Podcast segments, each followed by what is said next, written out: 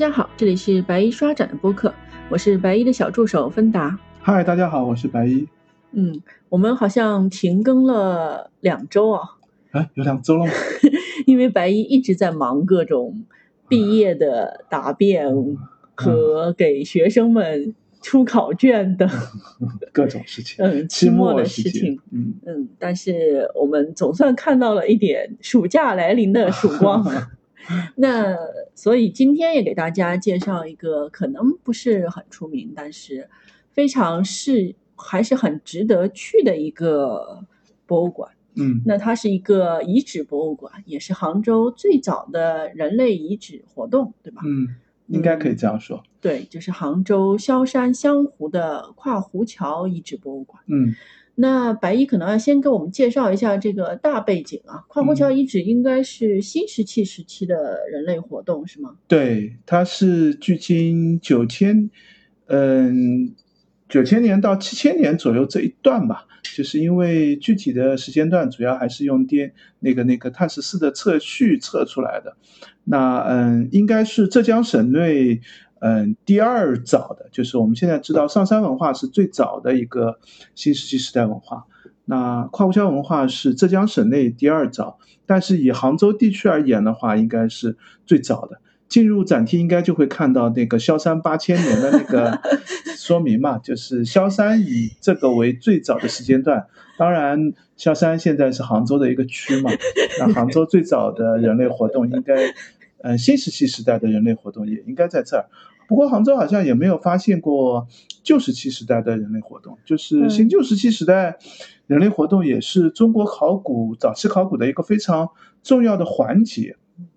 特别是新旧石器交界这个时间段吧，因为对于大多数世界上的学者而言，基本上认同的都是所谓的非洲出走说嘛。就是人类都是从非洲出来的，这个大家都没有问题。那最核心的问题是新石器时代的这一批人，也就是和我们现代人直接关联的这批人，是一次性从非洲出走出来的，还是嗯，就是各地进化演化出来的？就是因为非洲出来的，嗯，所谓的人类应该是有好几。批可能最早大概在一两百万年之前就已经有非洲从这个嗯猿人从非洲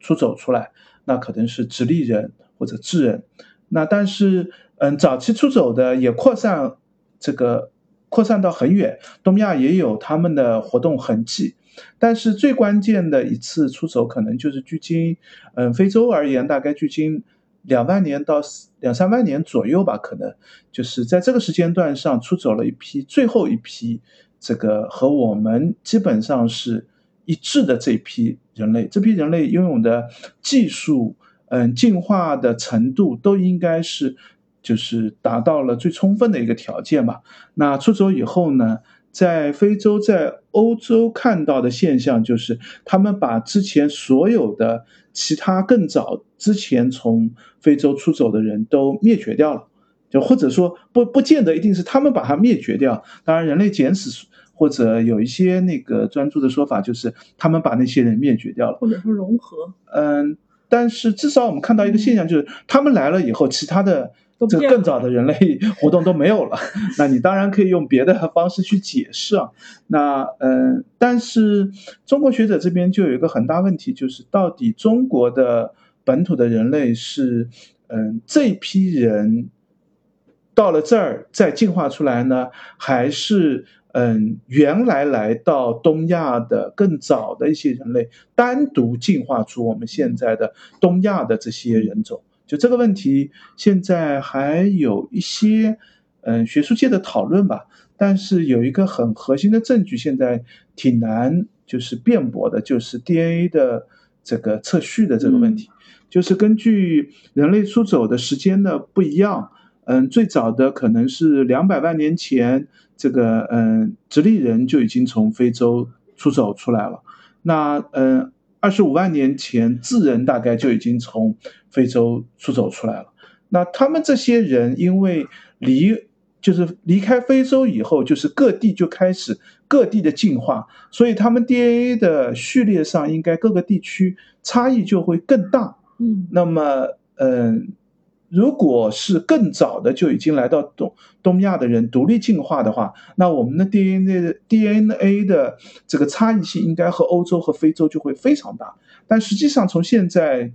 这个 DNA 的测序上来看，我们的就是就是因为时间段上产生的 DNA 的变异和欧洲人和非洲人似乎都是同一个等级的。那么很可能就说明东亚人也是同一批从非洲出走的人吧，就是这是当然这个其实也有很多学术的推论和这个嗯分析上的一些见解的，并不是一个绝对独立的一个事件。所以嗯从这个角度来说呢，就是中国的考古对于早期的这个新石器时代的文明和旧石器时代晚期的文明都是非常关注的。跨湖桥大概也是这么一个这个关注的点吧。嗯，就是呃，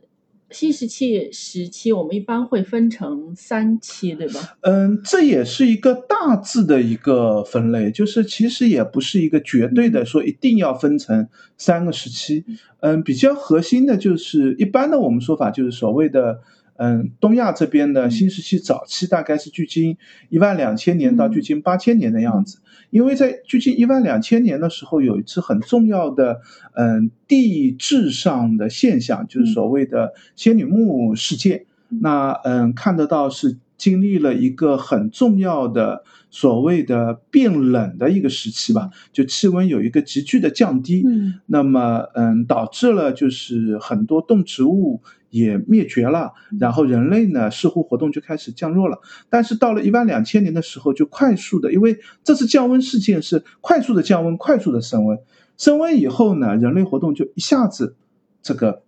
扩展了啊，那所以东亚这边最早的这个早期新时代时时期的人类活动，基本上就一万两千年到八千年这个时间段上，跨湖桥也是在这个时间段上的。嗯，刚才说了，上山是比跨湖桥还要早。对对对，也是在这个时间段上。那么也就其实我想在这个浙江区域内，浙江区域里大家熟悉的这些文化梳理一下的话，嗯，那么其实早期的话就是先是上山文化，嗯，然后是跨湖桥的文化啊。然后这个时间段上，其实，嗯，广东、广西、嗯，陕西、江西，或者是山西、河北，都有一些这个新石器时代的这个文化的遗址。但是我们看到一个总体的规律，就这时候人类活动的能力不是特别强，大部分还是以这个比较小的聚居的形态，然后基本上还是以采集类啊不狩猎采集类为主。就是不太有强烈的农耕的现象吧，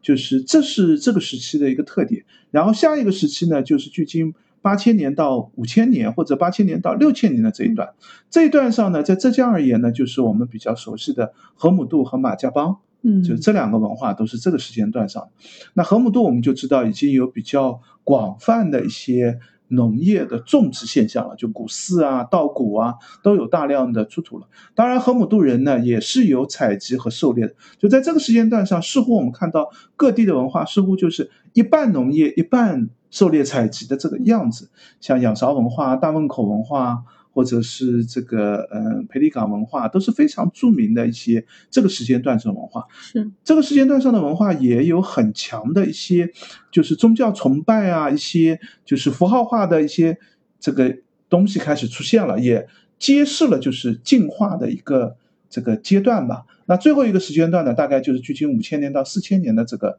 时间段上。那这个时间段上呢，就是我们现在认为就是其实是。文明的一个产生的一个源泉的地方，像良渚文化就是这个时间段上典 型的一个新石器时代的文化嘛。所以良渚终于出现了。对对对，就到了晚期的时候呢，就是已经是大规模的人口的居住，然后也是有很高水准的手工业和农业的种植，就是已经开始走向了一个文明的形态吧。就是至少可以这样来认为，对对，所以我们现在提中华文明的时候，都会提到对，就是我们现因为早期的文明定义呢，大家都会提这个所谓的文字、青铜器和城市这样的这个标志性的一些。界定。但是现在我们来看呢，还是以规模化或者是分阶层的一个大规模的人口聚居，这样的话社会形态就会很复杂，那自然文明就会在从中而产生。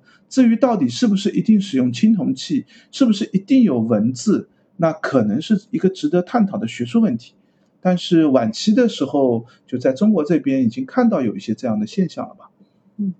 好的。那在我们把时间拉回跨湖桥的八千年以前，我们先想，嗯，白衣先聊一下跨湖桥这个遗址被发现的一个故事啊。因为好像在本世纪以前，跨湖桥并没有那么出名，或者说大家没有意识到它的一个重要的地位。对，就是嗯，因为大家以前还是比较关注着眼，就是在嗯，就是我们八十年代以前吧，就是大家不会特别重视浙江这边的新石器时代的文化。八十年代以前呢，大家更关注的是就是仰韶的彩陶文化和山东的龙山黑陶文化，就感觉这两个文化是两个就是各有典型特色的。这样的两个文化，往往也会和中国古籍当中的所谓炎帝、黄帝的这个记录开始聊起来。那八十年代以后有一个重大的变化，就是良渚的考古。那良渚考古以后呢，就带来了就是对于良渚文化的一个新的认识，也同时期就是慢慢的就是揭示了，就是在中华大地上，似乎是各个地方都开始产生了一些这个新石器时代的文化。那就从最早的就是炎黄。两两路的叙述变成了当时首先出现了一个像花苞式的叙述，就是中原为核心，越外面就是扩展的越来越弱，再后面就变成是群星式的这样的一个布置，就是全全全国各地都是繁星点点的开始涌现出来，有一些特别闪亮的，像良渚啊，像龙山啊，都是特别闪亮的一些。这个这样的一些形式吧。哎，龙山大概是什么时候做的考古？龙山很早了，龙山最早的考古是石宇所做的，就是在三十年，一九三几年这个开始。但是那个时候龙山也没有很被重视。那时候龙山已经就龙山文化是很早就被重视，因为龙山文化的黑陶。是非常著名的，就是梁思永、李济他们就已经看到了，就是所谓的蛋壳陶嘛。那已经发现和更早就是嗯仰韶的这个彩陶文化显然是有一个很大的区别的。就当时就是认为一个是炎帝，一个就是黄帝嘛，炎黄子孙，就是和就是中国考古一直想要和文献想要关联在一起。对对对，就因为你光考古的话，有很多信息你揭示不了嘛。那呃，两就我们我们人就回到浙江这边嘛，浙江就是两两组考古以后，可能就是八十年代、九十年代到两千年左右，大家视野基本上就放在两组文化当中。但实际上在九零年的时候，就是萧山这里就已经有一些就是所谓的这个考古的发现了。最早呢，可能是因为湘湖现在跨湖桥遗址这个地方呢，有一个当时的所谓的砖瓦厂。城乡砖瓦厂，嗯，就是专门采取土制制瓦制砖的。好像从七十年代开始的时候，砖瓦厂就在遗址的这一块对对对，就已经开始取。因为七十年代就是湘湖，呃，湖开始萎缩，湘湖开始消失的这个时间段。就在七十年代以前呢。湘湖曾经面积还是有一定的区域的，当然比起它最鼎盛的时候，我们一般现在可以历史当中、史籍当中能找到湘湖最盛大的时候是在宋代，宋代的围湖就是就是做了一些田坝，开始把湖筑起来，就湘湖有典型的一些记录的，也是一个非常重要的当时的一个民生工程嘛。那但是到了民国时候。嗯，或者晚清的时候，湘湖已经湖水已经开始急剧的减小了。到了六七十年代的时候呢，湘湖已经快要就是没有了，大量的泥滩都裸露出来了。那泥滩裸露出来，这样的泥就很适合做砖瓦嘛。那嗯，城乡砖瓦厂就七十年代的时候就建。就设置在那儿，那可能就是因为一开始挖的肯定是地表嘛，那也没有文物。但挖到一定深度以后，九十年代的时候呢，就开始陆陆续续有民众捡到一些文物。那两九十年代的九零年的时候，就是萧山文管会就对湘湖的遗址做了一次考古吧。就是这算第一次考古，但是这次考古呢是比较简单的，就是也没有出土特别重要的一些文物，主要是有一些呃，因为湘湖的这个泥里面呢淤积了很多的木头，那把这些木头呢发现是有人工人工的就加工痕迹的，那做了一个碳十四的测定，那就发现是八千年八千多年了，那么就。说明了，就是这个遗址是一个非常早期的人类活动遗址，但是那个时候呢，大家还没有那么重视这个问题，所以九零年以后呢，就似乎就这件事儿就一时搁下来了。就当时可能觉得这就是上山文化，就是当时当时也没有理，就是没有想那么多。对对，没有理 把把浙江的这个文化理得这么清楚。当然，我也认为我们现在理得这么清楚的这个线路，等到。将来有新的遗址发现，可能又会打破这个叙述线路。是的，就九十年代的叙述线路是什么呢？就是我们这边是受到这个呃龙山龙山文化影响的，良渚文化虽然很厉害，但是啊，其实也是有很强的，因为也有黑陶啊，也有一些器物啊。只不过我们自己是一个地域很强特色的一个文化，就是当时的概念和现在概念是发生变迁的。那现在将来的概念也会和现在的概念发生变迁嘛？所以当时可能就没有特别重视跨湖桥文化的这个嗯一些新的线索或者一些这个新的特点方面的这些东西吧。然后后面一次比较重要的考古就是二零零一年的时候了，那是省考古所了。然后和萧山博物馆呢，就对跨湖桥遗址进行了一个比较重要的一个考古，就是第二次的遗址考古。那第二次遗址考古呢，就是嗯，出土了比较重要的一些文物吧。那么嗯，包括气功啊，包括那个独木舟啊，就是在这一次遗址考古的时候就已经有所发现了。那么嗯，然后就这个当年。这个跨湖桥遗址就被列为零二零零一年的中国十大考古新发现了。嗯，然后零二年呢，又大规模的对这个跨湖桥遗址进行了一个考古。那么，特别是零二零三年以后呢，就是找到了跨湖桥边上的下水遗址。那嗯，这样的话有两个这个这个遗址点，那跨湖桥文化就可以被定名了。就是零三年以后呢，跨湖桥的这个地位或者性质基本上就这个确定了。那嗯，很快就这个筹建博物馆啊，开馆啊，就这样开始了。所以零九年的时候，跨湖桥遗址博物馆就开开馆。对对对对。啊，独木舟是那个第三次考古啊，第三次考古发现的是吧？嗯嗯，对。那所以刚才呃，白姨也提到了，就是文化定名这个事情，嗯是因为下下孙遗址被发现了，是吧？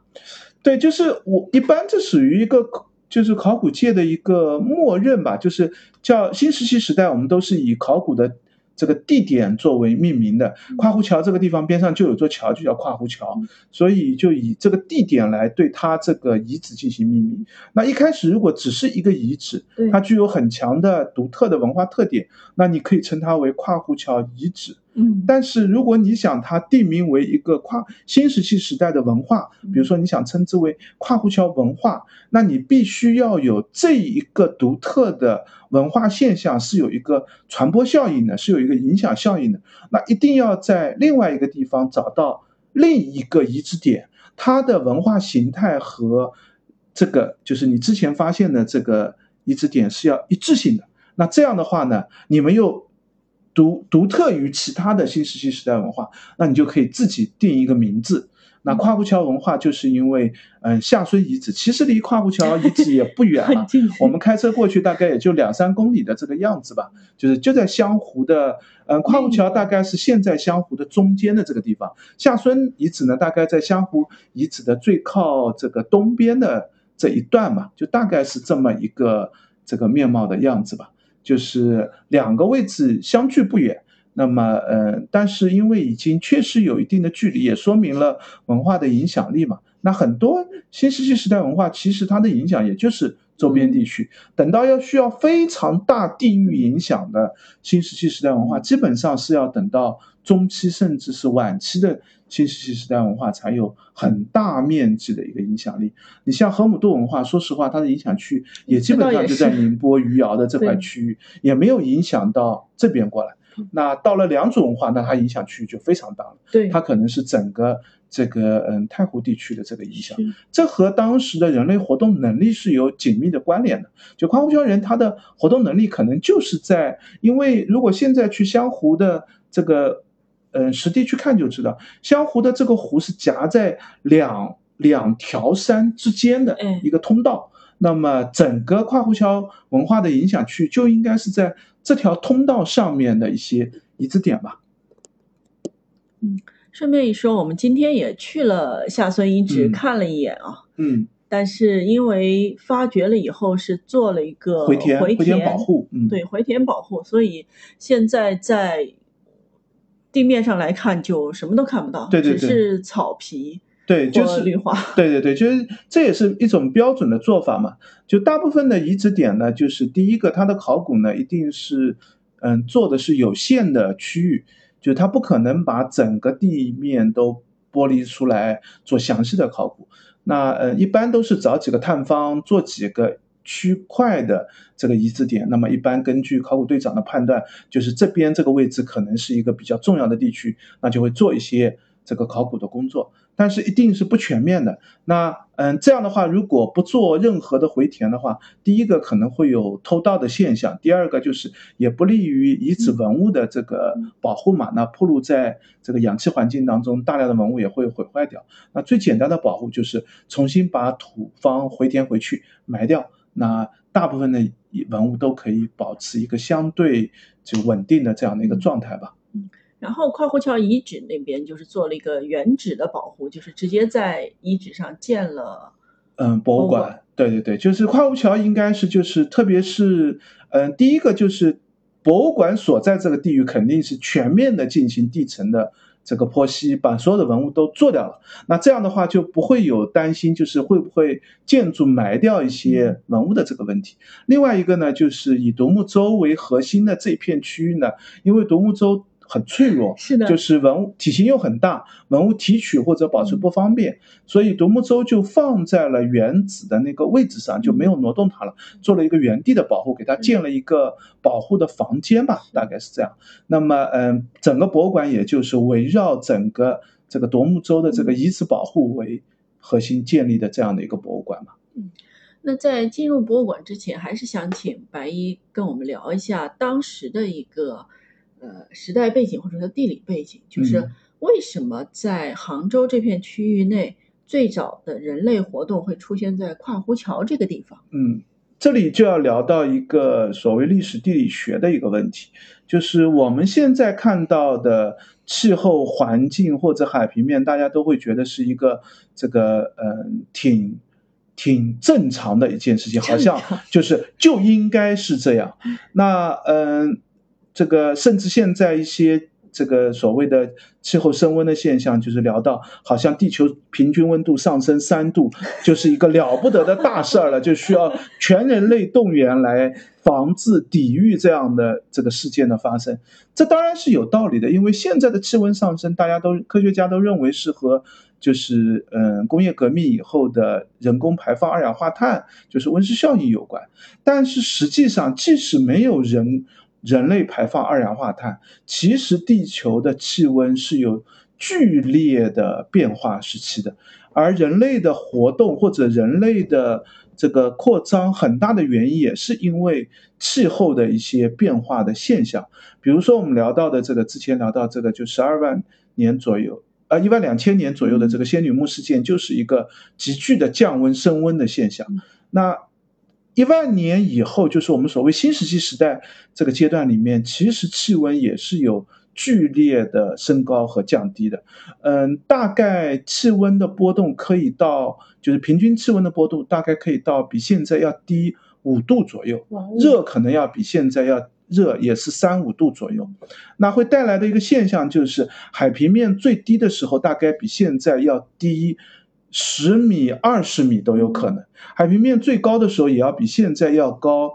五米、十米以上。就是这是因为这个问题比较复杂啊，就是嗯，值得就是不同的地域其实海平面的这个侵入情况也是有所区别的。就这个数据并不那么精准，嗯，只是代表这样的一个现象嘛。那嗯，跨湖桥人类活动是在八千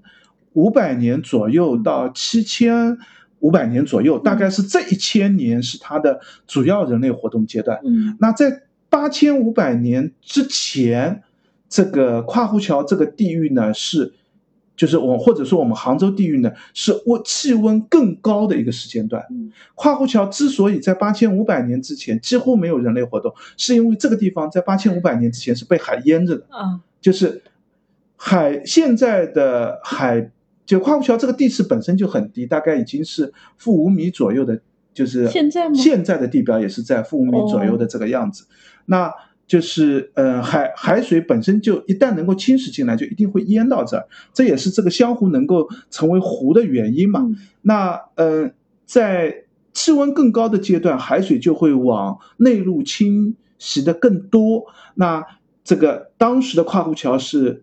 这个或者湘湖的这个地域是被淹没的一个状态。但是到了八千五百年的样子，有一次降温的过程。在这次降温过程当中呢，这个海水就往后退出去了，那这个地方就变成是一个陆地了，或者是一个陆对滨海的这样的一个区域了。那人类活动自然就会选择这个地方，因为这个地方第一个边上有山，那有些动物在山上可以活动，即使海水淹没下面跨湖桥的。这个湘湖这个地域的时候，山上还是有很多食物的。然后这个地方裸露出来呢，又适合平地，适合人类的活动。那又有淡水，因为山上的雨水都汇聚到湘湖这儿，会这个迅速的冲淡海水，变成淡水湖泊。那人类活动大概这一千年就在这里开始繁衍了。但是到了大概距今七千五百年的样子，气温又再次升高，这个地方又再次被。海水淹没，我们现在可以从这个遗址的地层当中可以看到一个典型的现象，就是跨湖桥的这个地层大概可以分为，大概从九千年到七千年可以分成五个地层，然后最下面的一到三层的地层是一个海象的淤泥层，就是说明当时是被海洋淹没的。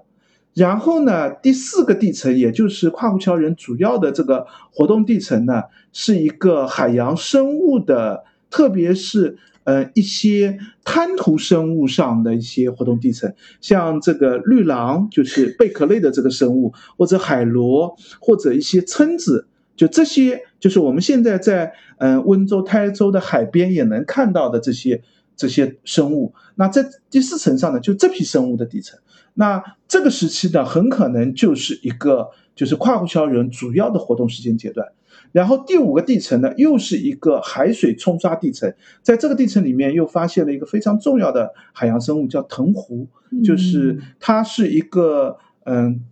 长在或者以固定贝壳长在这个岩石上或者岸滩边上，会有一个口朝着。海洋的那个面，海水浪打过来的时候，浪里面的一些浮游生物，它以此为食的。那这样的藤壶出现，就说明这个地方海水一定能够浪打到这个地方。那这样的话，也就说明到了后期，这个地方又进入了一个淹没阶段。那现在我们当然海已经退到更远的地方了。那这其实不是因为跨湖桥这里的地面的升高或者变动，更大的原因是就是嗯往。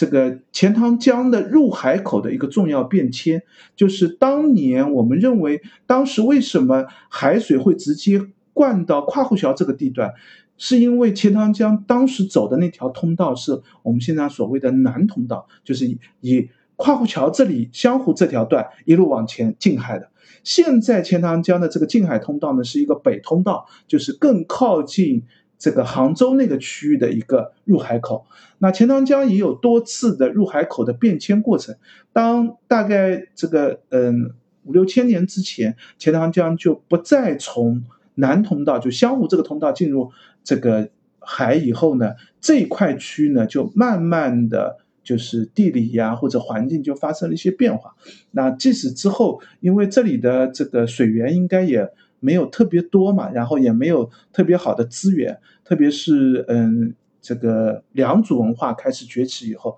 后期我们就反而没有在跨虎桥这个地域再看到这个人类活动的这个遗迹了。就是很特别的，就是距今这个八千七八千年之前，突然有一批人在这里活动了一千年左右，留下了一些遗物。再以后就要等到就是史籍记录当中，基本上大规模的人类聚集，基本上就已经到了北宋的阶段，就是中间这个地方就是只是农村的这样的一个环境了，就可能有一些采集啊，一些农田啊，但是没有大量的聚居性的这个人口人类活动了。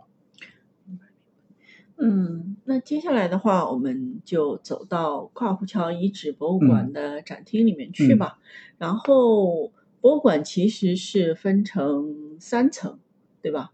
就是刚才我们说的独木舟的遗址，应该是在走进去的地下一层。嗯，因为它的就是地理位置是最低的嘛，在原址保护的嘛。然后进门是算一层，一层它有一个嗯，基本上常年做临临展的一个展厅。嗯，这个等一下我们也会聊到。嗯，现在放的是曾国过来的一个青铜器，然后再往上呢是一个二楼展厅，常设展厅。常设展厅是整个跨湖桥的一个背景介啊介绍吧。现在叫永历潮头，就是嗯常设展厅。对对对，所以地下展厅的话，白衣详细的介绍一下。我们走进去，其实我走进。就大家走进去，第一眼就是大大的 对五个字“萧山八千年”，每次都想吐槽，这个萧山是想独立吗？这这因为这和就是跨湖桥遗址当时的定位或者考古发掘各方面的，就是当时萧山还是非常有钱的，就是是萧山博物馆。萧山也是区了嘛？那个时候，嗯，零九遗址考古的时候，零三年的时候可能还不是区吧，零三年的时候还是。这个萧山还是独立的吧？我我这需要 仔细查一下萧山的这个社区的这个历史了。就是呃，就是当时萧山就是萧山市政府还是非常有实力的。那这个遗址的考古也是萧山萧山市政府应该是当时这个现在萧山区政府了，就是这个推动的这个比较多的嘛。所以命名上就写了萧山八千年嘛。零一年设的啊，零零一年就设区了，好吧？那嗯，基本上遗址考古就除了早期的两次考古还是萧山市之外，后面就已经是萧山区了嘛。嗯，就特别重要的这个独木舟发现的时候已经是萧山区了。但是嗯，就是当时萧山还是有很强的，就是这个 文化自信吧，大概这话说的，嗯，就大概就是所以它的这个命名或者因为本身也是萧山。区政府主导的嘛，那自然就会更更侧重于推广萧山的这个角度嘛。那这个呃地下一层的这个展厅，基本上就是一个遗址保护，就是嗯，其实也有一些回填，但是因为它被保护了，所以它就不需要。回填的深度那么深了，在现在独木舟边上，你可以看到有一些复建了一些探方的这个模拟啊，也放了一些假人啊，然后还有一些模型的展示啊，这些下面其实当时都是遗址区域。那么考古做了遗址以后，就把它重新回填掉了。但是独木舟这一块呢，就是因为独木舟需要单独的保护，又不能挪动，所以独木舟呢就基本上是原地的一个这个保存的一个面貌的样子吧。那嗯，整个独木舟也是这一个展厅里面最核心的看点。所有的其他的展柜、展牌一些介绍，其实也基本上嗯，在这里基本上是围绕独木舟的。就是嗯，第一个就是关于嗯，跨湖桥遗址出土了大量的嗯独木舟或者舟的一些使用工具，就不止这一个独木舟，因为这个独木舟呢是保存的尺尺度最大、最完整的，其他有破损的。因为你想想看，如果这个船好用的话，一定还在被使用嘛。是。那相对来说，这个独木舟应该是就是这个整个被就是淹没了、被埋掉了，所以就保存下来。大部分独木舟应该就是还在继续使用，那用坏了就变成完全破损的状态了。那这个保存下来最完整这个独木舟呢，有。所以现在是称作中华第一舟，对对对，被认为是。嗯，我们现在能考古见到的最早的一个完整的独木舟，就是因为，嗯，独木舟这个交这样的交通工具也说明了非常重要的信息，就是第一个就是中国人，就如果我们以出走非洲而言的话，是哪里来的？到底是陆地上来的还是海洋上来的？这是一个来的问题。另外还有一个是去的问题，就是中华文化，就是也不叫中华文化，就是在在新石器时代。中华大地上的这些文化也会对外有一个扩散效应，嗯，无论是日本也好，东南亚也好，会有很多人要过去。那他们又是怎么过去的？他们使用的交通工具是？呃，当当然就是在早期的时候就是用独木舟来通行了。那嗯，展厅里面就有一个复原的，应该是用东南亚或者是用这个大洋洲的一些就是原住民呢使用的一些交通工具吧，做了一个类似的复原，就是嗯有帆有这个侧艇，然后有一些绑绑的这个绳子，说明这个独木舟如果要做这个跨跨海的这样的一个航行的时候，大概应该是怎么样？这样的独木舟，嗯，因为现在这样独木舟最长的。这个保存完整的有将近有五点六米嘛，将近六米的长度，而且在我们一定知道已经有缺损的一部分，原原长的独木舟应该就有六米六七米以上的这样的长度，最宽的地方大概有半米左右的长度，五十三厘米。这个挖掏挖的，因为它是一根整木掏挖出来的，那这个掏挖的深度也有二十多公分，所以它的工作量还是蛮大的。而且这么完整的一个独木舟，它的抗风浪性能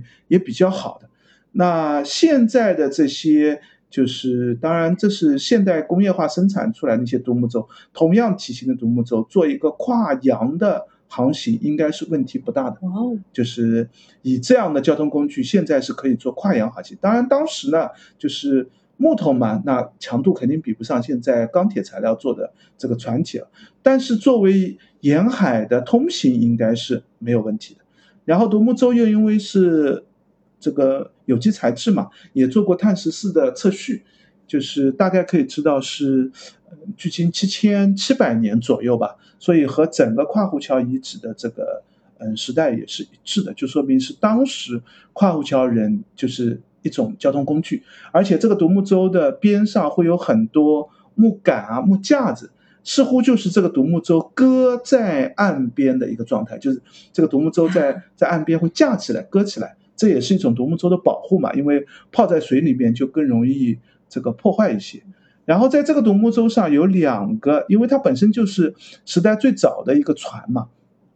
那也有两个非常重要的工艺，一个呢就是所谓的这个火浇法的掏挖船体，就是这个独木舟是一根原木。一劈为二，就是先要把它对半劈开。那对半劈开一般都是插木楔子，然后敲击的方式把这个原木变成两个半圆的这样的两个长条体。然后一个长条体要从中间把木头给掏挖掉。那当时新石器时代所使用的工具只有石刀石片，掏挖起来是非常困难，所以要用火去烧灼。这些木材让它碳化，然后石片才能刮得更顺利一些。这是一个技术，这个技术，嗯，其实我们在更后面也都看得到一些啊，就是这个甚至在这个更之后的一些原住民的这个生活当中，我们都看得到类似的做法。那这样的做法核心就是因为，如果你是用木板去拼的话，那一定会带来漏水的问题。如果要木板拼合的很密实，那必须要用到钉子啊，或者是胶水啊，这样一些就是现代工业才能有的材质。那古代社会一定早一定无法使用嘛，所以只能用整木去做独木舟，工程量就很大。另外还有一个是这几年这个通过微痕迹的科技鉴定确定的，就是在这个独木舟上呢是有一个呃树节的位置，就是。这原来一棵树一定会有树枝、树杈的生长的地方，那在树节这个地方呢，它会单独生长出来一块，它和周边的这个木木材就不连成整体。那在掏挖的时候呢，就会有一个问题，就是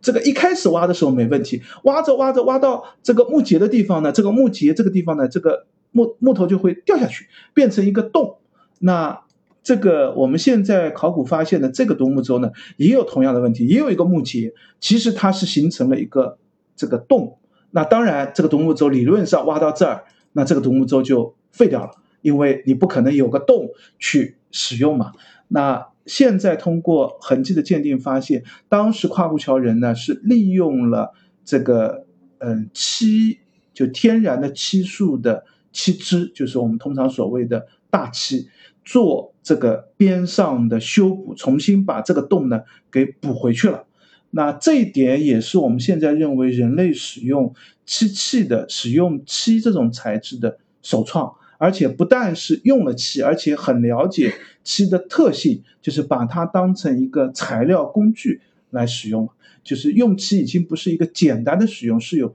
这个了解它特性，知道哎这样涂了漆以后一定不会产生问题，这个独木舟还能继续使用了。这两个技术都是这个跨湖桥。最核心的一个这个文化点吧，嗯，那地下一楼基本上就是这些内容，基本上就是围绕这个独木舟的仪式展开的。对对对，边上还有一些展牌，呃，还有一些零散的展品，包括一些呃木杆啊，或者是船浆啊，或者是一些复原的这个展示，就是说明这个独木舟当时怎么做的啊，会做成什么样子啊，主要就是以独木舟为核心嘛。然后我们先上。二楼去看一下常设展，对常设展，这里面有哪些特别值得留意看的内容？嗯，常设展厅基本上就是从跨湖桥文化的一些核心的，嗯，就是文化特征来介绍这个跨湖桥文化的一些特点嘛。那里面最。重要的一个看点就是刚才其实也提到独木舟里面使用的这个漆器的技术吧。那除了独木舟这里面有用漆之外，嗯，跨湖桥遗址还出土了另外两件文物，也说明了跨湖桥人使用漆的一个工艺。一个呢就是一根杆子，一根木杆。我们现在一般推测，因为它有一个头的地方是有一个凹口的，那似乎可以绑上一根绳子。那这个木杆呢，很可能是拿来做一个弓，就是射箭的那个弓。那嗯，这个木杆上呢也涂有这个漆大漆，而且这个在考古的时候，最早的时候我们就发现是有漆的，不像独木舟那个补破洞的那个漆，因为它在独木舟的里面这个量很少，所以是需要一些科技性的考古。而这个木杆上的漆呢，直接肉眼就看得到。嗯，如果大家有机会去展厅看的话，就会发现整个木杆已经有些碳化了。本身木材质是偏黑色的，但是在外面有一些局部的地方有一些褐色的这个材质。这个褐色材质呢，就是漆涂上去以后保护了原有的一些树皮吧。那嗯，当时就发现了，当时发现以后呢，就有一个很大的争议，因为在跨湖桥遗址考古之前呢，嗯，大家都认为中国最早用漆的。这个记录或者文物是出土在河姆渡遗址当中，河姆渡有一件朱砂的这个漆木碗，那那件文物呢是以前我们认为中代表中国人使用漆的历史的一件文物。哎，那个是不是现在在浙博？对，那件现在在浙博的常设展厅“月地长歌”的那个展厅当中，而且那件文物被列为第一批的禁止出国出境文物，也是因为它代表了最早的用漆的这样的一个历史嘛。那嗯。这件漆工出土以后，漆漆木杆出土以后呢，就有一个巨大的争议，就这个漆到底是，嗯，人工刻意的涂上去的，保护这个工，还是这个漆呢是这个使使用弓的过程当中不小心沾染上，就是不是一个有意识的涂上去，就是就因为这个木杆上的这个漆，我们只看到了有它存在，它没有实际的用途，也看不出它的目的是为了什么。那你就有一个争议，就是它是这个嗯人刻意使用的，还是偶然出现的？那所以当时就没有改变这个中国使用漆的这个历史吧，还是认为是河姆渡是最早。但是这几年，特别是近些年的一些科技考古，就是确定了，就是嗯那个独木舟的那个漆是刻意涂上去，那个不可能是沾染上去的。所以这件漆工的漆呢，恐怕也是。这个刻意使用上去的，除了这个木杆的漆之外呢，还有一个陶片，陶片上也边缘的地方也涂有漆。那那件陶片的漆呢，涂的量也比较少，也是这几年这个鉴定确定的，确实涂的是漆。然后那个陶片涂的漆，目的很可能是这个是一个陶碗或者陶钵的一个破口，那想要把这个陶碗陶钵给修补上去。那最终它还是掉下来，我们也不知道到这个实际修补当时有没有使用啊？就这是一个这个算跨湖桥文化的一个核心的技技术吧。那还有一个跨湖桥文化的这个核心技术就是，嗯，关于跨湖桥的陶器的制作技术，在跨湖桥文化的陶器里面呢，既有彩陶类的带纹饰的一些彩陶类的陶器，也有一些我们所谓的黑陶，特别是。黑光陶就是那个陶器啊，做的这个烧制温度比较高，所以它似乎有一些釉开始出现这个闪闪发亮，但实际上它是达不到釉层的这个效果的，只是就是烧制温度相对比较高，使用的材质比较致密，所以烧出来这个黑陶的品质比较高。而这种黑光陶呢，其实是沿海地区的一个。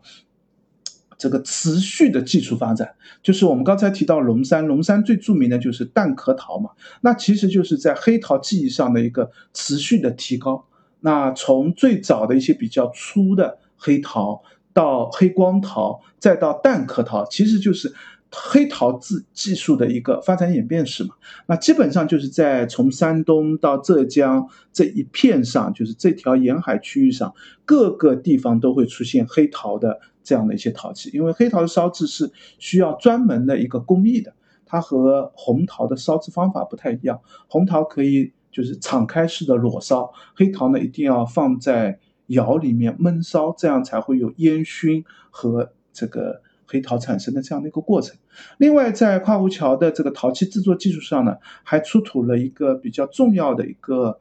墩台吧。这个墩台上面有一个这个嗯。榫榫孔就凸起的一个地方，那这个关于这件器物的使用，现在我们一般认为就是在这个榫孔上面可以插一块带毛孔的盘子，那那块盘子呢就可以在这个台座上面呢进行转动，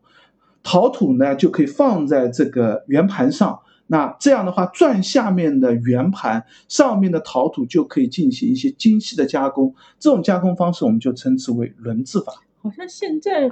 做陶器还是会，只不过那个盘子会自动转。对对对，就这是轮制法的两个阶段。在跨湖桥的这种轮制呢，我们一般称它为慢轮。就是慢轮的制法呢，就是这个轮转的，因为你你看到那个实物就知道，它那个榫口上面你想象成再放一块木板的牌子，这个榫口也没有那么结实，也不那么紧密，转起来呢一定又润滑又不好，转起来一定很。色嘛，就是转的会很慢。这样的话，如果你是放一块土坯在上面，如果你希望靠转下面的盘子把这个土坯给托起来呢，是托不起来的。而我们现在像一些陶工艺当中用到的这个轮制法呢，那个轮叫快轮，就它下面已经是机械式的快速旋转。这样的话，陶土放在上面呢，它本身就有很强的离心力，只要手略微的拖一下，它就你想做什么器物的时候，你就可以做出它的样子。那。从慢轮到快轮的这个轮制技艺的发展，也是陶器制作当中非常重要的一个技术提高。那慢轮阶段当中呢，很可能一开始是要用泥条盘柱的方式，先把这个呃，就是所谓的这个陶器的样子给做出来，然后才能用轮制法去慢慢的去修饰它，去加工它。特别像这个跨湖桥所出的一些。这个陶器上还会有一些均匀的这个，嗯，叫什么？均匀的线条，这个，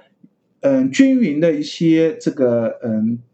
这个尺度的变化变的地方，都可能是用利用这个慢轮在加工的过程当中，通过一个加工工具把它刻划线条啊，或者做出一个腰间的样子啊，这个。削掉一部分泥土，形成一个这个凸起凹进的这样的一些制作，就是有了轮制法以后，器物的样式就可以做得更加的复杂一些了。这也是一个重要的技术发展的方向吧。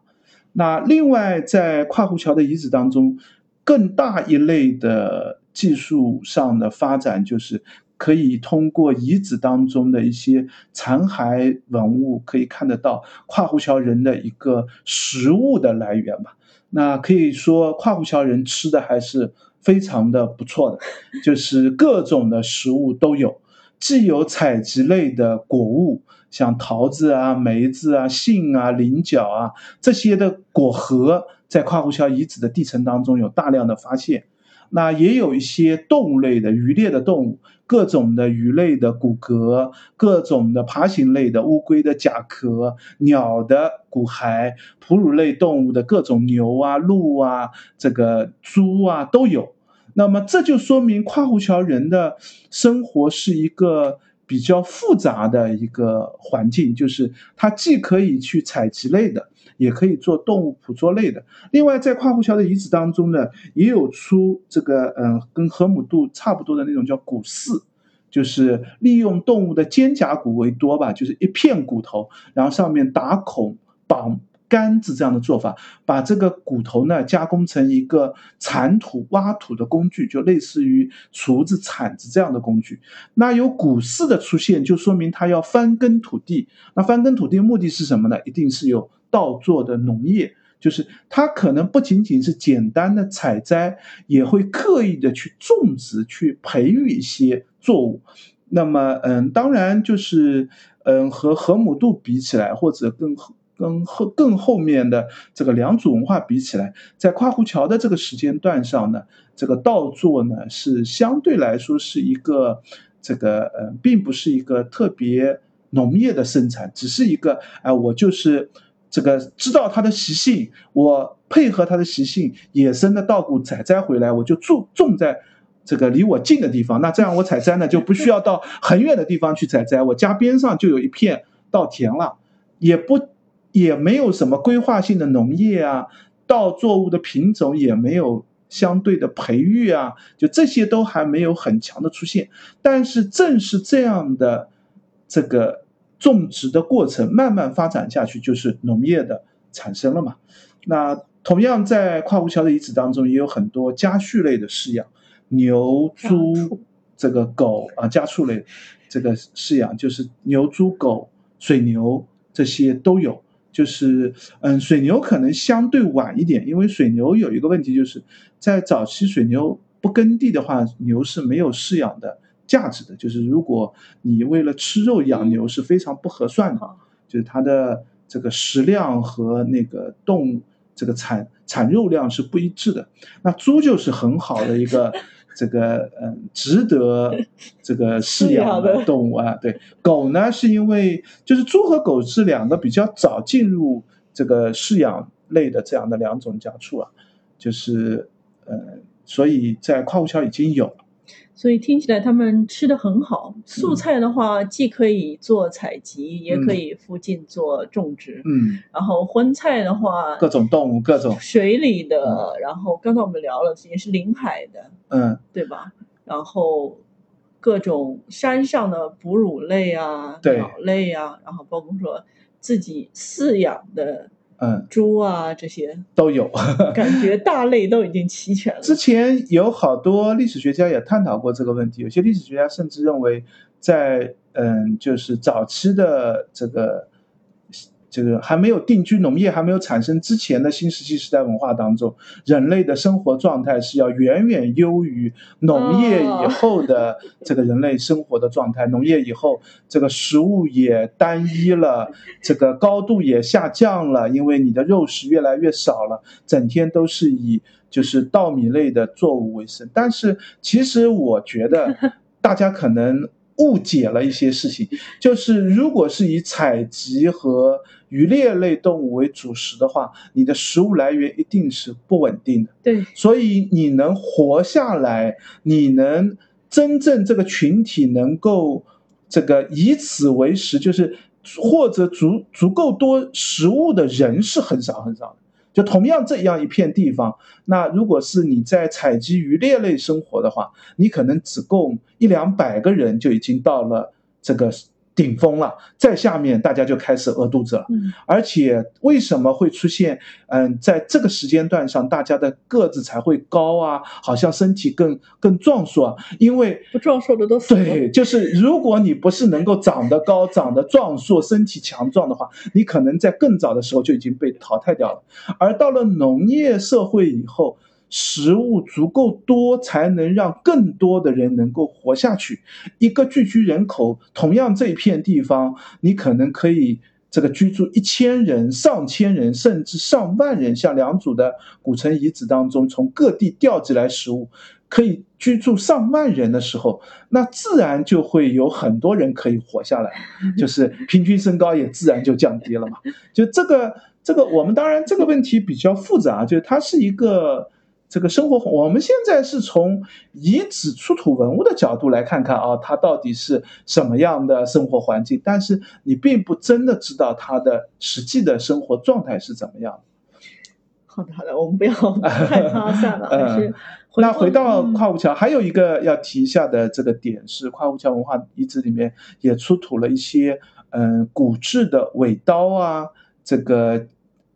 定金杆啊。陶纺轮啊，这些东西也是新石器时代非常常见的一些东西。这些遗物的出土，就说明了在跨湖桥的这个遗址当中，已经出现了比较成熟的纺织业。就是当然那时候的纺织业恐怕是个人做的这个形式。大家如果去看一些大概嗯五六就新石器时代文化的纺织业的这个示意图，大概大家都会放一张图，就是有一个人腰上挂着一个这个。嗯，定金杆，然后金线另外一个脚上也蹬着另外一根定金杆，在两个定金杆之间缠绕金线，然后这个手上拿着一个穿尾的一个针，然后把尾线穿过去，穿过去以后再用骨质的打尾刀把这个尾线给打密实。那这样来做整个纺织的作业，这个是到了嗯近现代以后，很多东南亚甚至云南地区的少数民族还在使用的一种最古老的一种纺织技术吧，就单人式的这样的一个纺织技术。那我们现在很多博物馆里面把它做成了图片，做成了动画，就是我们认为当时的这个新石器时代这样的纺织技术已经有类似的一个发展，就是应该技术上也差不多。出土的文物上也看得到是有一个一致性的，那嗯，同样还有一个在这个跨湖桥遗址所出的跟纺织有点关系的，也出了一个席状的用这个竹木材质编起来的一个编织物。那这件东西，嗯，在刚才我们提到地下一楼那个展厅当中，也推测认为可能是这个席子是拿来作为独木舟的船帆的，就是帆。布做的嘛，那那个时候一定没有布，那席子状的物物体就可以作为一个帆的使用，那也有可能是生活的用具，都有可能吧。那当然还有这个，嗯，刚才我们提到的彩陶，就是在这个展厅当中也有彩陶片，特别重要的有一个太阳光芒状的这个彩陶片，也代表了跨湖桥人已经出现了一定的宗教崇拜的一些概念嘛。因为在新石器时代文化当中，出现宗教崇拜也是非常重要的一个点，说明着社会的进化的程度，也说明了社会的阶级的分野，就是哎，有专门从事宗教的人似乎可能就会。开始出现了，这大致是整个展厅当中的一个状态的介绍吧。嗯，那现在跨湖桥的呃博物馆应该是最近就零九年开放以后，最近也又做了一次装修嘛？好像是前年还是二一年吧？应该是去年吧？就是二一二零年开始重新装修，二一年开放的，就是把这个常设展厅，就是永利潮头这个展厅做了一个重新的布置和。这个重新的这个这个改成吧，对对对，应该比原来已经好很多了。原来好多。我们之前去看的时候，相对是一个更古老的一个展厅的样子，就是两千年以后的一个 标准式的一个常设展厅。然后现在已经有一些新的、更多的多媒体的展示啊，一些这个就是挺多的互动环节。对对对。然后包括说那些原始的这个。我记得有那个凿凿啊，做了一些对对，做了一些仿制的仿制工具，给大家可以上手试试看，就像那个石崩啊、石斧啊类的，这个真的给你做一个，让你边上拿手可以敲敲，这个特别适合小朋友玩玩嘛，就是你可以直观的感受到这样的器物大概是怎么用的。对对对，还是挺推荐暑假带小朋友一起去的。嗯嗯，那最后的话就是白衣再介绍一下我们这个。呃，特展吧，就是博，好像是，嗯，也是今年博物馆日的一个，呃，大家都在做特展吧。然后新开的展，五幺八开的展，跨湖桥也在五幺八开了一个。江汉荡荡，木木曾侯，来自古代曾国的宝藏特展。嗯，这个特展好像之前是在吴中博物馆。对，这个特展是一个随州市博物馆的一个常年巡展啊，就这是随州市博物馆的一个测出来一个供全国了解随州，对对，就相当于是推广随州文化的一个特展吧。就是嗯，当然这个特展也经过几次的这个变化了。最早呢是以曾侯乙墓为核心的，那么基本上以介绍曾侯乙墓为主要，因为曾侯乙墓的文物呢大部分都在湖北省省博物馆，所以当年那个那个。巡展的特展当中呢，有大量的复制品，就是它没有文物嘛，所以它只能用复制品。但是零二零三年以后，叶家山啊一些这个遗址考古的这个做了以后呢，对于曾侯的认识也提高了很多。另外一方面呢，就是随州市博物馆现在也有大量的一些文物了，所以嗯，现在的这个汉江荡荡木木曾侯的这个特展呢，已经是变成一个。介绍曾国的这样的一个展览了，特别是曾国挺有趣的。曾国是一个完全靠考古认被认识的一个这个国度吧，就是在史书当中是没有曾国的。史书当中提到的所谓的曾国，一般指的都是山东地域曾经有一个这个，哎，我忘记是绞丝旁还是耳朵旁的一个曾，耳朵旁的一个曾，就是那个曾国。但是从考古来看，曾侯乙墓出现以后，大家就发现，第一个就是这个曾国显然不可能是史书当中提到的那个曾国，因为地方就不对；另外一个叙述上也不对。那这个曾国是哪个国家？是就哪个诸侯国呢？那嗯，这是要等到就是叶家山啊，这个嗯文峰塔啊，或者枣树林啊一些后续的墓葬的考古。发现，然后才慢慢的认识了整个曾国的这样的一个系谱，从而知道这个曾国其实是史书当中提到的隋国，就是谁才是他的当时记录下来的名字，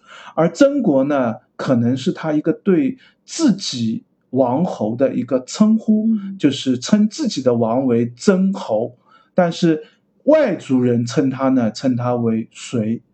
嗯，所以现在这个地方也叫随州市博物馆嘛。随州的这个地名也来自于隋国的这个原因嘛。那嗯，这样的话，我们现在通过考古可以知道，叶家山是比较早期的西汉早期的，可以知道这个最早的分封到这里的曾国就是这个南宫的后人，南宫的儿子分封到这里，那就是姬姓的国家，因为南宫。就是武王的弟弟，那这是一个西周时候分封各地诸侯国的一个嗯常规化的操作吧，就是把自己的这个最近亲的一些直属的这个嗯家族的这些人分封到这个各个地域去。那分封到随州这个地方呢，最主要起到的作用就是去钳制楚国，就是当时楚国对于西周来说是一个。嗯，这个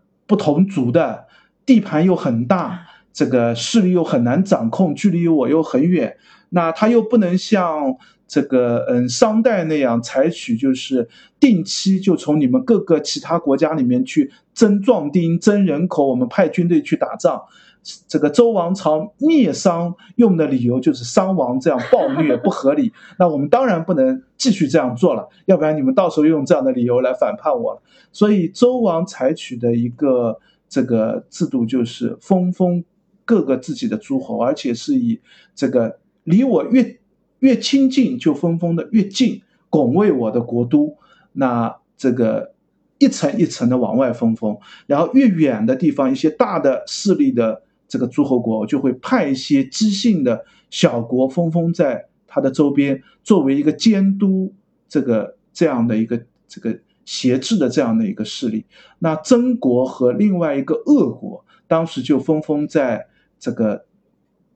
湖北这个地域，就是用来钳制这个楚国的。那可是现在的鄂州吗？嗯，差不多就是那一块地方，就是更靠西边一些。就是这两个地域都是当年分封的姬姓国家，但是这两个国家也正因为分封在楚国边上，所以很早就被楚国所努力的打压。鄂国大概在，呃，因为周王朝在有一个，嗯，东周西周之间有一个重大的政治变局，就是，嗯，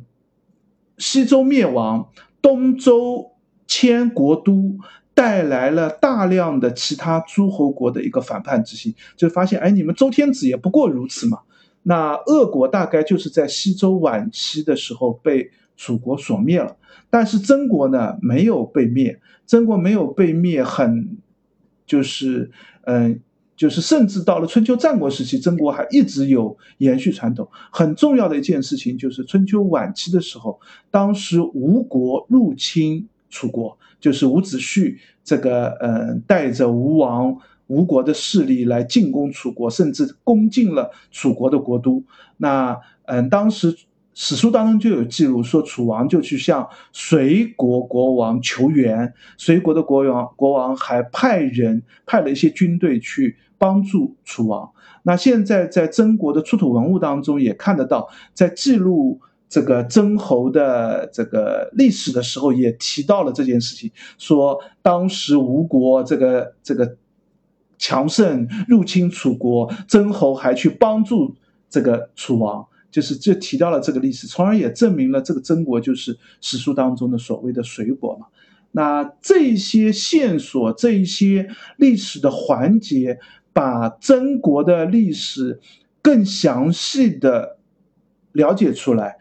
和史书当中记录的隋国给对应联系在一起，这完全就是靠考古的出土文物，就是史书当中已经没有资料了，就记录到这儿。但是因为有考古的青铜器，青铜器带有铭文，铭文上有大篇的铭文会叙录叙述一些历史，当然它的铭文会讲的比较夸耀。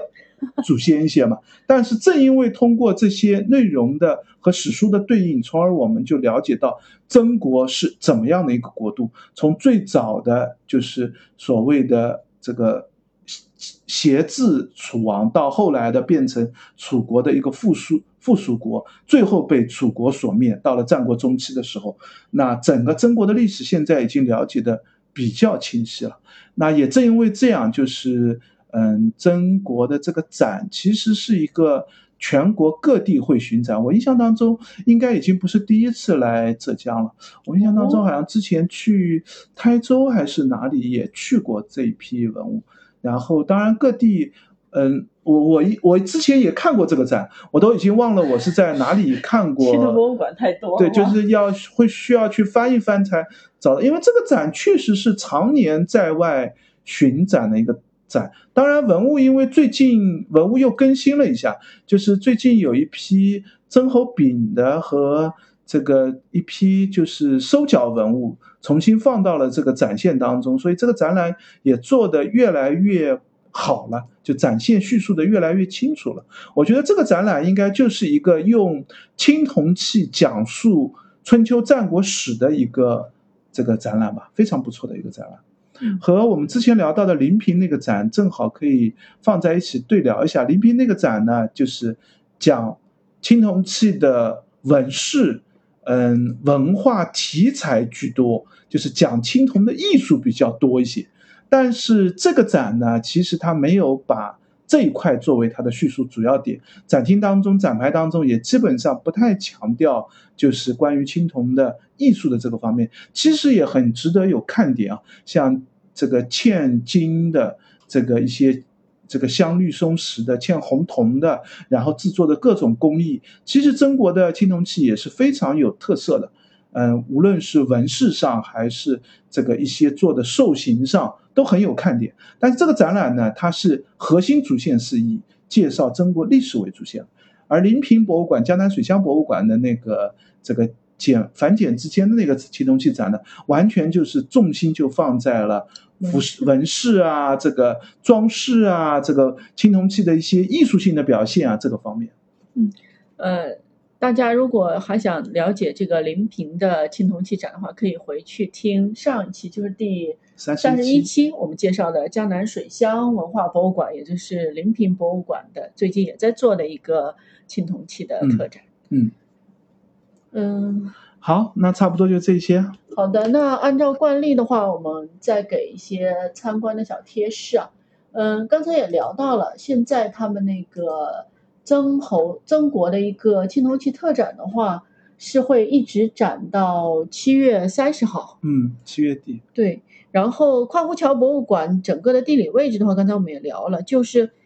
它为什么叫跨湖桥遗址，是因为它在跨湖桥附近。对，那那个桥为什么叫跨湖桥，你知道吗？因为正好跨了湘湖嘛，就从湘湖的这边，一个叫上湘湖，一个叫下湘湖，所以它叫跨跨湖桥跨湖桥。对，啊所以的话，嗯，自驾也挺方便的。我们自驾更，方便，就是其 他方式都还我觉得比较。还好。我我走过好几种模式，一个是地铁坐到，呃，这个最近的地铁站嘛，大家可以有兴趣查一下。其实有两个地铁站都还蛮近的，一个是一号线坐到底，就是湘湖站，嗯。从湘湖站过去也挺近的。嗯。另外还有一个就是坐，哎，那条线是二号线。二号线对，二号线坐到这个嗯比较近的一个站潘，潘嗯好像是潘水站，嗯。然后也可以可以换公交车，就是有公交车可以到这个跨湖桥。这样的话，地铁加公交车的时间大概从杭州城里出发至少一个小时吧，一个多小时一个多小时。对，那还有一种方式也是我经历过的，就是到了潘水以后，或者到了湘湖以后，可以租一个自行车，再骑过去，大概也就跟公交车时间差不多。这样子啊。呃，因为公交车比较少，比较慢嘛，嗯那骑自行车过去呢，大概也是二十分钟左右吧，嗯也能骑到了。而且边上高桥博物馆边上有很多公交自行车的还车点，就根本不用担心还车借车的问题。嗯所以还是挺方便。当然，我更推荐大家是，嗯、回去的时候可以骑自行车，嗯，就这样的话，嗯、你保证有车可以借得到嘛，然后还车也没有问题嘛。那嗯、如果回去，比如说如果你是早上来的，那回去差不多就是中午嘛。那骑回去路上还可以找吃的，更方便一些，免得一定要在地铁站边上吃的。如果是下午来，回去正好是晚饭，也可以这个沿线。因为骑到快到地铁站附近的时候，嗯，其实还是比较热闹的这个市区区域了。湘湖边上就在跨湖桥周边吃饭的啊，就吃饭的地方似乎没有那么多，但据说也有不错的一些吃饭的地方。嗯，湘湖我们不是特别熟，所以美食这方面就不太推荐了。然后自驾的话，停车场很多，对啊，吧？自驾是在跨湖桥博物馆边上有两个大的停车场，就是进就在它的入口边上就有一个它自己的一个停车场。今天我们去的时候，这个停车场停满了，竟然。嗯，然后就在隔壁，在它的呃右手边，就另外还有一个停车场。那那个停车场我们今天去的时候还挺空的。对对，然后周围大概开车五分钟之内能有三四个停车场吧。是的，是的。虽然开车五分钟走走就比较辛苦了，但是停车应该不成问题。嗯好的，那今天关于跨湖桥的介绍我们就到这里，也嗯欢迎大家呃留言或者评论告诉我们你们还想听什么博物馆或者展览，呃，也欢迎大家关注我们的微信公众号和新浪微博，我们都叫博物馆刷展的白衣客。嗯，欢迎大家点赞、关注、转发三连，再见。拜拜。